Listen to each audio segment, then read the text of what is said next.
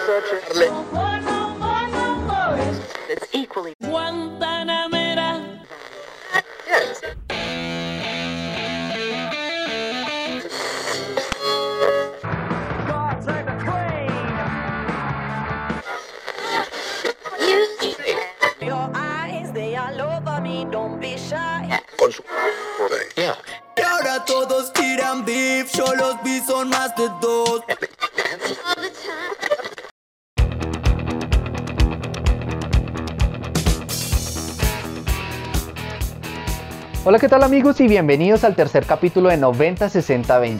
Hoy vamos a estar hablando de una de las bandas icónicas y más reconocibles e influyentes del mundo. Hoy estamos hablando de Kiss. Así es, la banda conformada por Gene Simmons, Paul Stanley, Peter Criss y Ace Frehley fueron y son hoy en día una de las bandas activas más importantes del rock. Pero antes de haberse presentado en el Super Bowl, en Juegos Olímpicos, de haber roto el récord establecido por los Beatles a la hora de tocar en Japón, vamos a ir un poco más atrás, vamos a escudriñar en su historia, vamos a empezar a hablar de su maquillaje, porque creo que es lo más característico de Kiss.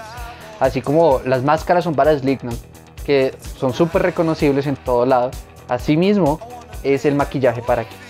El maquillaje es una de las cosas más importantes y emblemáticas de Kiss y fue inspirada por Alice Cooper, pero también, así como lo- los llevaría a la fama, fue también el motivo y el rechazo para uno de sus primeros discos. ¿Ustedes se imaginan la cara de la disquera al ver que Kiss conquistaba el mundo? Y, esto, y la disquera lo rechazó simplemente porque les parecían muy extravagantes. Iniciarían su carrera en Casablanca Records y en 1974 arrancarían con, con una gira y el 18 de febrero de 1975 se publicaría su álbum debut llamado Kiss. Con la salida de su primer álbum lo, que buscaba la disquera era hacer publicidad, acercarse a los medios. Y en una entrevista en televisión con su maquillaje puesto, eh, Gene Simmons salió a decir que era la encarnación del demonio. Para la sociedad de la época, ver un hombre maquillado como un demonio, eh, con ropa extravagante y decir que es la encarnación del demonio, obviamente pues va a generar una cierta polémica en contra. Por más de darle fama, lo que consiguió fue que mucha gente fuera reacia a su música porque pues era una sociedad un poco más conservadora, ¿no? Y supongo yo que decían que si los hijos escuchaban eso, se van a convertir en satánicos. Durante ese mismo año estaban de gira y decidieron parar sacaron el álbum Another Angel que también pues no tuvo el éxito que ellos esperaban. Debido a estos fracasos constantes tuvieron que dejar de hacer giras, dejar de hacer conciertos y centrarse en un cambio de aires para llegar a más público. Y dejaron la distorsión un poco de lado, limpiaron su sonido, limpiaron su música y salió el Dress to Kill. Un álbum que fue mucho más exitoso que los dos anteriores y tuvo una mejor acogida por el público gracias a su sonido un poquito más limpio, más armónico se puede decir. Pero a pesar de haber sacado ya tres álbumes y no haber sido tan exitosos como se esperaba, lo que llamaba la atención, como ya lo había dicho antes, era el espectáculo que tenía la banda como tal. Cada uno de los integrantes contaba con un show. Por ejemplo, Gene Simmons escupía sangre o fuego, la guitarra de Free echaba humo, la plataforma del baterista Chris se, le- se levantaba, o sea, que ha- hagan de cuenta que es como una grúa. Y para mí uno de los que más me gusta, la guitarra de Paul Stanley tenía pirotecnia. Y uno de mis favoritos es la guitarra con pirotecnia de Paul Stanley. ¿A quién no le va a gustar un espectáculo que no solo te ofrece música, maquillaje, sino casi un show de teatro en vivo? Creo que es una de las cosas únicas en el mundo. Pero como no todo puede ser gloria y auge en la vida, también se necesitan caídas. En 1975 Casablanca, la disquera que tenía el contrato de Kiss, entraría en bancarrota y necesitaban un éxito o un milagro musical para que ninguno de los dos se viera perjudicado y se perdiera como un intento de éxito. Y llegaría este milagro, el álbum Alive, y tal vez una de las canciones más importantes de la banda, lo que los llevaría a su primer éxito comercial, Rock and Roll All Night. Vamos a escuchar un poco de esto.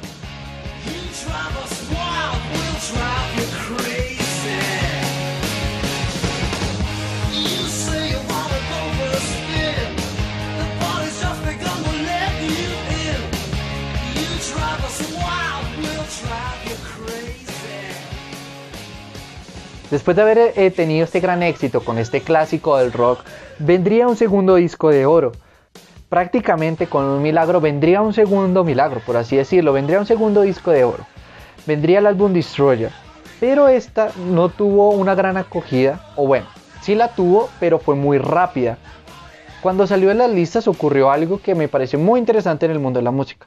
¿No les ha pasado que ustedes escuchan una gran canción, un gran álbum, lo dejan de escuchar, pero años más tarde se retoma y se convierte en un éxito? Así pasó con Kiss. Esto los llevaría a su primera nominación a los People Choice Awards con la balada Beth.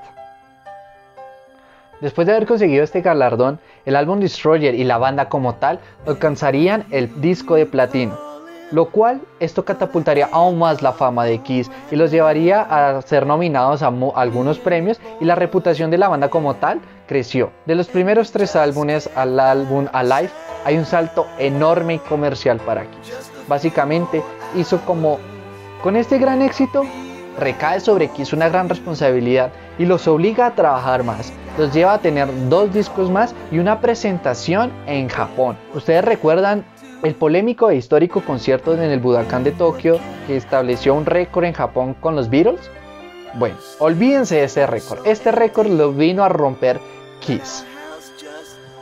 Pero Kiss no solo quedaría inmortalizado en la música, en los récords, en su maquillaje, en los escenarios, sino también iría a los cómics. Aquí empieza una de las cosas más versátiles de la banda. Y esto sería posible gracias a DC Comics en 1977. Después del lanzamiento de su cómic empezaría una de las cosas más emblemáticas de Kiss, la mercancía. Empezaron a salir no solo discos, póster, afiches, sino también máscaras, motos, corbatas, juguetes, billeteras, pañuelos desechables, eh, zapatos, eh, juegos de paintball. En 1978 Kiss alcanzaría su mayor éxito comercial. No solo por lo que les venía contando de la mercancía, sino que también hubo dos proyectos más, un poco más ambiciosos y tal vez semejante a los Beatles. De hecho, los Beatles sirvieron de inspiración para Kiss. Lo primero sería un lanzamiento de los cuatro integrantes, o sea, serían cuatro CDs de manera individual y que serían promocionados como uno solo. Esto me parece muy interesante. ¿Por qué? Porque podríamos experimentar o podríamos, se adentraría un poco en los gustos musicales de cada uno de los integrantes. Pero también lo que impulsaría un poco más y lo que se pensaría que fuera un gran éxito sería una película. ¿Para qué? Para que utilizar sus maquillajes y a través del cómic se reafirmaría un poco más y se reforzaría, se podría consolidar su imagen de superhéroes. Pero a pesar del gran éxito comercial y de los genios musicales y a pesar de tener sus influencias como el Hearts Day de los Beatles y también querían tener una fusión como Star Wars, curiosamente, en esta película a Kiss no le fue nada bien, fue muy criticado y sufrió muchos cambios el guion y esto llevó a tener frustración y tensión dentro de la banda. Y como todos nos arrepentimos de nuestros errores, Kiss decidió, es como esas cosas, es como ese error que usted comete y quiere mantener el escondido porque sabe que es horrible. Así le pasó con este eh, largometraje aquí. Con la llegada del álbum Dynasty ocurrió algo. Después de las tensiones que se habían generado por, por la película, llevó a la ruptura con el manager que tenían. Chris, el baterista, se estaba recuperando de un accidente y a la hora de volver a los escenarios, y a la hora de volver a los escenarios su calidad había bajado notablemente, lo cual llevó a tener más tensión y pues tuvo un concierto el cual sería el último de Chris entre la banda. Después del álbum On Mass, pues no se ha hecho pública la salida de Chris de la banda y decidieron mantener a Pete que era como su baterista de sesiones, así, con el que grababan, y lo querían contratar, pero como a última hora se decidieron como que no. Y aquí eh, llegaría uno de los integrantes, que tal vez son uno de los pocos conocidos, y entraría Eric Grant, caracterizado por su maquillaje de Fox. Es algo distinto y es uno de los personajes poco conocidos de Kiss. Pero aquí no terminaría la ruptura de la banda. Con la salida de Peter Chris, el otro guitarrista Prince se sentaría uh, un poco en desventaja con respecto a la otra la banda. Sentía que Gene Simmons y Paul Stanley eran los que tomaban todas las decisiones y que él no podía tomar. Aquí empieza una recocha completa con una salida de guitarristas de aquí y allá y sacaron su álbum Creatures of the Night. Este álbum no tuvo mucha acogida en Estados Unidos, pero curiosamente en Brasil se presentaron ante la mayor audiencia que se han presentado en el mundo. Bueno, hasta ese momento. Y esto marcaría una ruptura en la historia de Después de, estos después de sus conciertos en, Brasil, eh, dejarían su maquillaje de lado. Esto significaría como un antes y un después en la historia de Kiss o una pausa a sus personajes. Después de que se quitaron el maquillaje, por así decirlo, vendría también una ruptura con su disquera Casablanca y empezarían a firmar con Mercury Records. Y aquí vendría uno de los álbumes que en lo personal a mí me encanta, es uno de mis favoritos y tendría uno de los guitarristas que es amado y odiado por sus fans, Vinnie Vincent. Es uno de los mejores guitarristas, dicho por muchos fans, pero también es muy criticado por la relación y las tensiones que tenía dentro de la banda.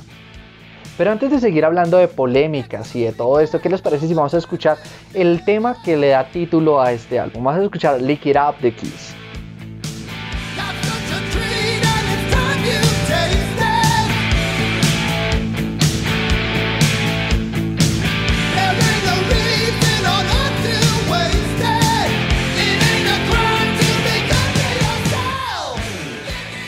Después de escuchar este clásico que a mí me encanta, ustedes dirán como no, Kiss se acabó, no volvió a surgir, ¿qué pasó con ellos? Vea, vamos a adelantarnos un poco en el tiempo y eh, me atrevería a decir que es uno de los momentos más emblemáticos de los Grammys. En 1996, en la edición número 38, llega Kiss con su agrupación original, con sus maquillajes, es decir, prácticamente son Fénix, resurgen de la ceniza, lo cual iniciaría con una gira y promocional y también un videojuego que se llamaría Psycho Circle. Esta banda es una de las más importantes del mundo, para nadie es un secreto, y que en el último año planeaban dar una gran gira mundial en la que pretendían despedirse de todos sus fans. Que si no fuera por el coronavirus, en Colombia el en mes de abril hubiéramos tenido la despedida de Kiss. Bueno amigos, y este ha sido todo el capítulo de hoy pero sin antes quiero agradecerle especialmente y dedicarle con mucho respeto eh, y mucho cariño a Carlos Buitrago, uno de los mayores coleccionistas de Kiss. Y muchas gracias a todas las personas que comparten y escuchan mi podcast desde donde quiera que estén. Son muy importantes para mí. No olviden seguirnos en nuestras redes sociales 90 Podcast 20 en Instagram. Les deseo un muy feliz día y un feliz resto de semana. Nos oímos a la próxima con más historias musicales.